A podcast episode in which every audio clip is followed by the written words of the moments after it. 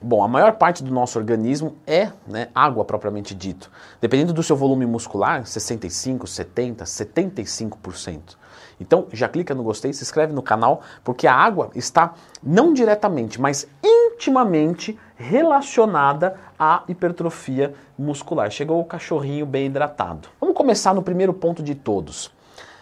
Que tal a saúde renal? Né? Sem os rins você não vai conseguir treinar muito bem, não vai conseguir viver muito bem, né?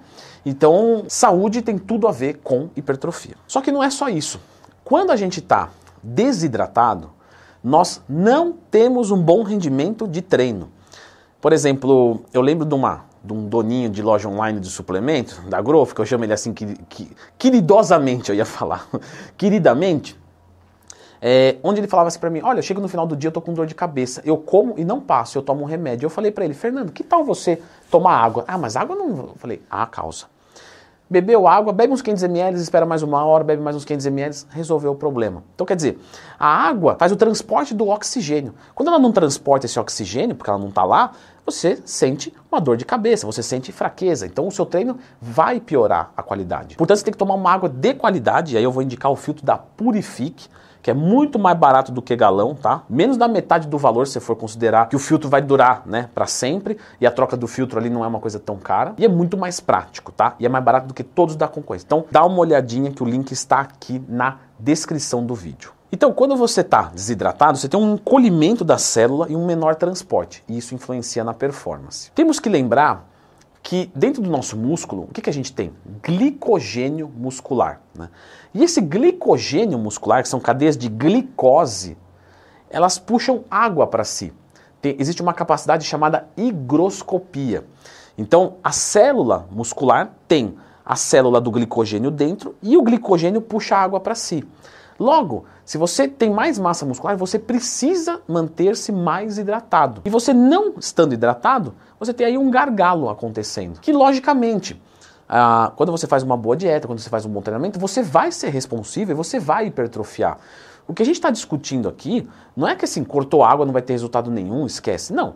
É que com a água você vai ter um resultado melhor ainda. Além de você ter os dois rins funcionando por um bom tempo, que é ótimo pensando em fazer exercício pesado e consumir bastante proteína. Outra coisa que eu vejo acontecendo também é, em relação. A gente sabe que a termorregulação né, é feita através do suor.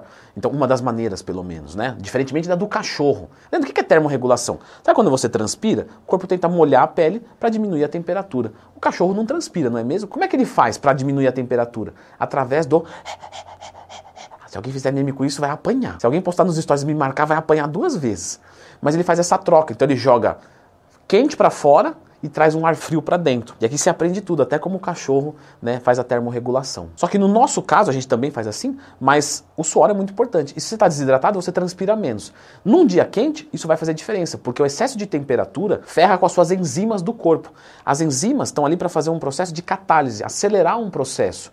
Então, quando você, por exemplo, está febril, né, você já ouviu falar? Nossa, a pessoa ficou tão febril que ela começou a delirar. Por quê? Porque o corpo superaqueceu tanto que essas enzimas que deveriam fazer um funcionamento para você se manter estável ficaram totalmente destruídas. E você começa a ter um monte de disfunção. Logicamente não é o que acontece né, durante um treinamento, você não chega a ter alucinação. Mas, quando você está com uma temperatura corporal muito elevada, você pode prejudicar a performance. Lembra quando a gente era pequeno, que a gente via às vezes um desenho, alguma coisa, que a pessoa ficava perdida no deserto e começava a alucinar?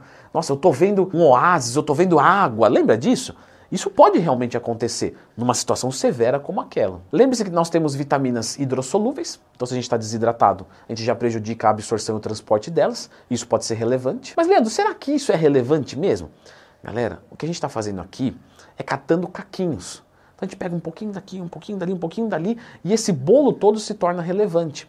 Porque você entende que ah, o transporte não é tão relevante, mas quando você deixa de tomar água, você não está prejudicando só o transporte de, de vitaminas hidrossolúveis ou absorção. Você está prejudicando tudo que eu falei aqui no vídeo.